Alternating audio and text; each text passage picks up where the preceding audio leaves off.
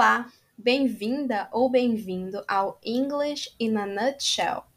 Este é um podcast feito pelos alunos da Escola Argentina Pereira Gomes, da cidade de João Pessoa, na Paraíba. Neste primeiro episódio, irei falar um pouco sobre o que motivou a criação deste podcast. Se você se interessou pela história, não saia daí.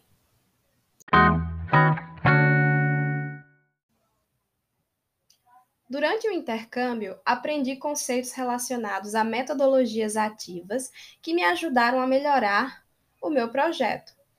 E finalmente estou conseguindo aplicá-lo na escola. Inicialmente, a ideia seria de produzir os episódios na escola mesmo, juntamente com os alunos e os equipamentos da escola. Mas devido ao ensino remoto, isso passou a ser não mais possível. Porém, não impossível. Já no ensino remoto, fiz um pequeno teste com os alunos, apresentei um tutorial do aplicativo Anchor e eles tentaram fazer o primeiro episódio com os recursos que têm em casa, os celulares ou computadores. Apesar de alguns relatarem um pouco de dificuldade, com o tempo foram se adaptando ao novo estilo de atividade.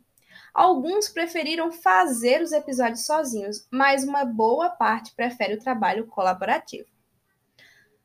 Hoje, utilizo a produção dos episódios semanalmente para que eu possa checar o nível de compreensão dos conteúdos estudados.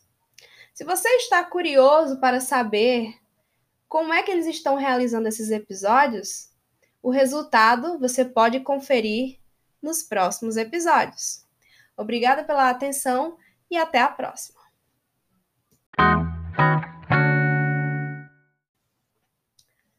Meu nome é Isabelle e eu sou professora de inglês da Rede Pública Estadual da Paraíba.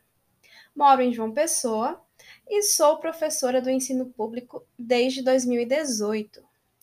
Em 2019, fui selecionada para participar de um intercâmbio um dos critérios para participar era enviar um projeto para ser aplicado na escola posteriormente. Esse projeto deveria atender a alguma necessidade percebida no dia a dia da escola.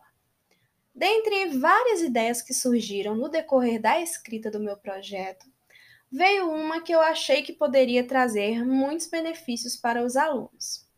Eu pensei em algo que pudesse unir uso de tecnologias, trabalho colaborativo e desenvolvimento de habilidades no estudo da língua inglesa. Como sou uma ouvinte de vários tipos de podcasts, por que não criar um com os meus alunos? Foi aí que comecei a pesquisar mais sobre como desenvolver um projeto do tipo na escola.